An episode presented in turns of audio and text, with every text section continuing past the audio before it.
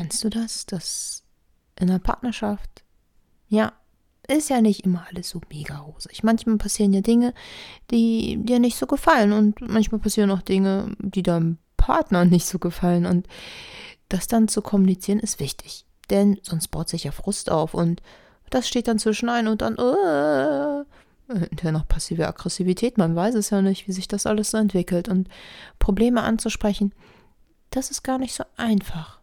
Und ich finde gewaltfreie Kommunikation ist dann eine gute Sache. Aber das hat auch Grenzen.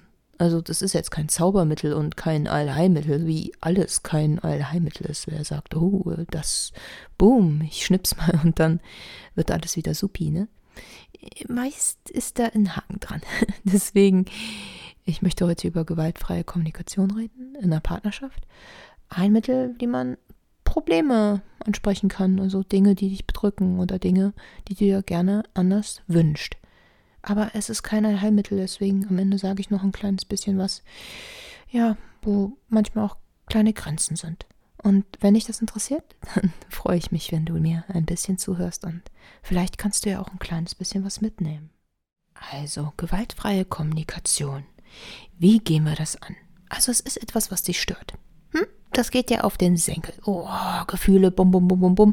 Und es ist in deinem Kopf, vielleicht grübelst du auch schon so ein bisschen, oh, dann beschäftigt dich jetzt länger. Das ist aber nicht gut, ne? Na, das sollte ja nicht so sein. Es belastet einen. Nicht gut. Also, aber wie spricht man es an, ne? Man möchte jemanden ja auch nicht angreifen, man möchte keinen Stress haben, keinen Streit und ja, das, das muss man auch so ein bisschen lernen und üben, auch in der Partnerschaft, aber vielleicht bist du auch schon gut da drin. Jeder Mensch ist unterschiedlich. Also, da gibt es mehrere Schritte. Als erstes, ganz wichtig, ist ja gewaltfrei. Ja, also kein Angriff, ne? Hm, wer hätte das gedacht? Kein Angriff, ne? Aber wie macht man das denn? Also, wichtig ist, dass du erstmal guckst, was nimmst du denn wahr? Was stört dich denn genau? Und versuch das genau zu beschreiben. Was ist es denn?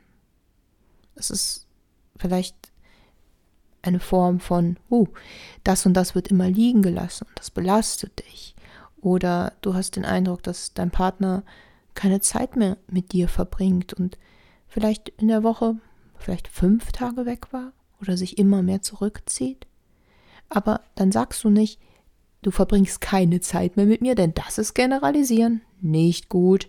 Und das ist auch wieder so ein Angriff, ne? Hm.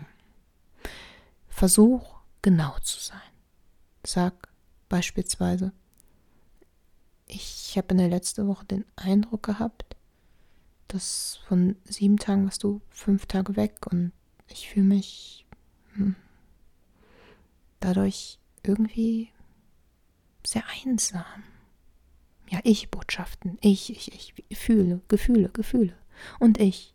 Also du, du sagst erstmal ganz genau, was es ist. Ich weiß ja nicht, was es ist. Deswegen ist es jetzt erstmal ein bisschen ungenauer, damit du einfach mal gucken kannst, aber nicht generalisieren, sondern genau benennen, was es ist, deine Wahrnehmung. Überleg mal, was ist es denn genau?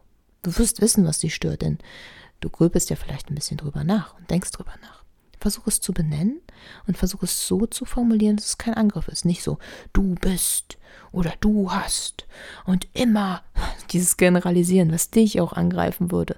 Ganz gut finde ich auch immer mal zu über, immer, ne?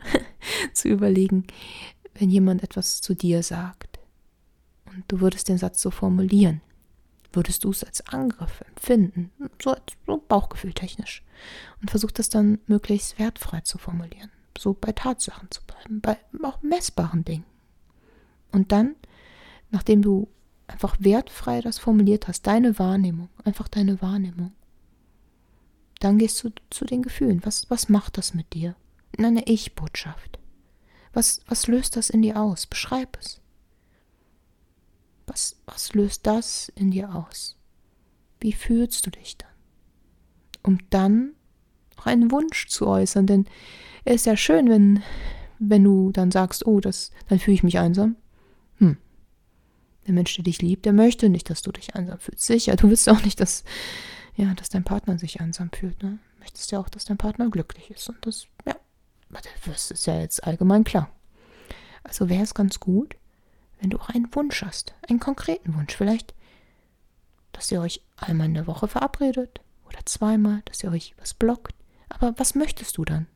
Möchtest du gern, dass ihr zusammen esst? Eine Stunde? Zusammen Tee trinkt? Vielleicht möchtest du auch zusammen irgendwas Lustiges unternehmen. In den Zoo, Schnitzeljagd, ein Hobby nachgehen. Vielleicht hattet ihr früher ein Hobby.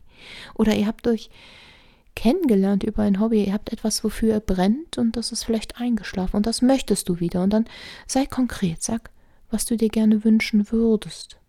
Und dann musst du aber auch deinem Partner ein bisschen Raum geben für seine Wünsche. Und dann auch für seine Bedürfnisse, denn es geht um Bedürfnisse. Es sind deine Bedürfnisse. Ja. Deine Bedürfnisse beispielsweise nach Zweisamkeit. Deine Bedürfnisse nach gesehen werden. Und da beißt sich der Piep-Piep-Piep in den Piep-Piep-Piep. denn deine Bedürfnisse. Ja, daran kann Kommunikation und Partnerschaft auch ein bisschen scheitern, denn manchmal kann der Mensch in der Partnerschaft nicht dein Bedürfnis stillen. Sicher, eine Partnerschaft ist dafür da, sich zu lieben.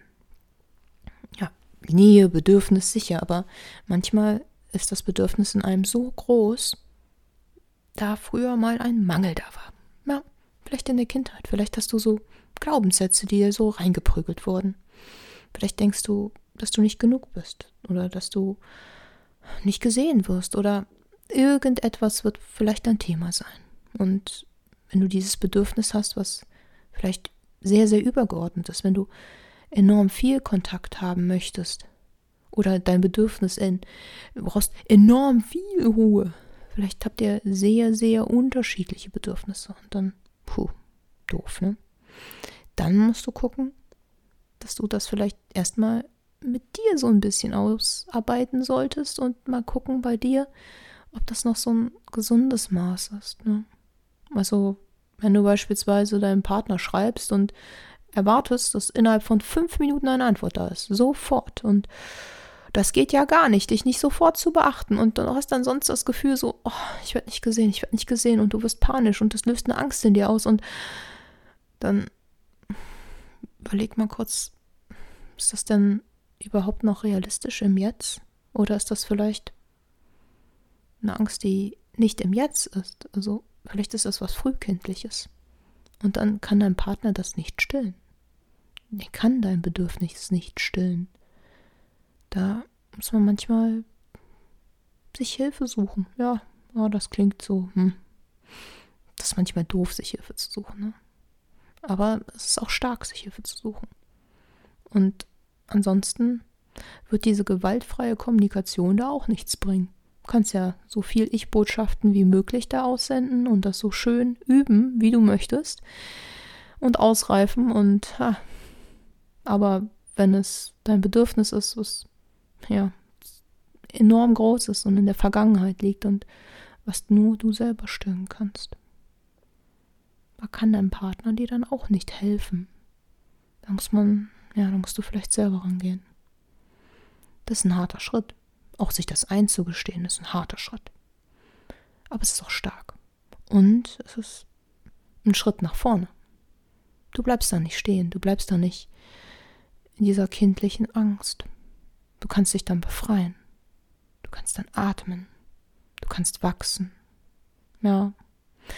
Also wenn du merkst, dass deine Bedürfnisse enorm groß sind und dass die Kommunikation der Beziehung oft eher an sowas scheitert, dann kann man da manchmal drauf gucken. Aber das heißt jetzt nicht, dass wenn ihr allgemein Kommunikationsprobleme habt, dass du zu viel Bedürfnisse hast. Nein, das möchte ich nicht sagen, nur ich finde, wenn man über gewaltfreie Kommunikation redet und über Ich-Botschaften in Beziehungen, muss man auch manchmal ein bisschen drauf gucken, hm, eventuell könnten meine Bedürfnisse doch so groß sein, dass ich da in mir auch ein bisschen was ausmachen muss. Das heißt aber nicht, dass du da komplett alleine durchgehen musst, ne? wenn man sich Hilfe sucht und so.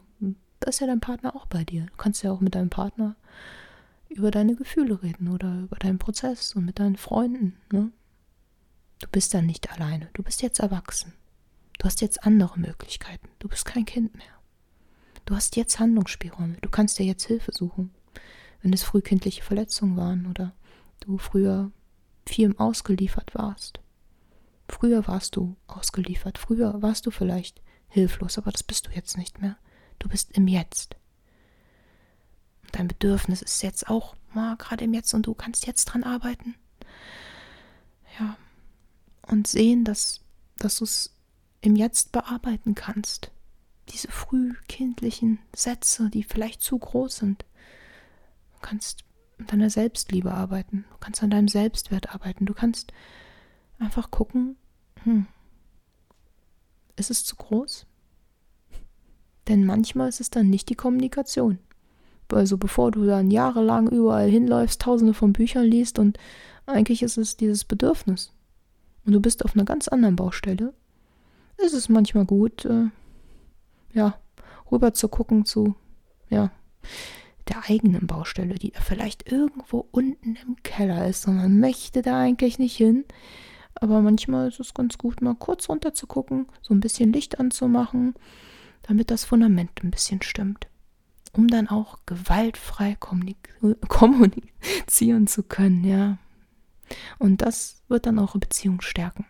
Und dann vielleicht auch zu weniger Problemen führen, zu weniger Grübeln und dir mehr Kraft geben und mehr Stärke in deiner Beziehung, ja, zu mehr Selbstliebe und mehr Stärke zu dir. Das würde ich dir wünschen. Ja, wenn dir das gefallen hat, dann, dann hör mir doch gerne weiter zu. Ich habe einige Themen auch zu Beziehungen, zu Selbstliebe, da kannst du gerne mal ein bisschen gucken in alten Folgen, um ja, mehr Nähe und Selbstliebe auch zu dir zu finden. Da würde ich mich freuen und ich würde mich auch freuen, wenn wir uns nächste Woche wiederhören. Bis dann. Bye.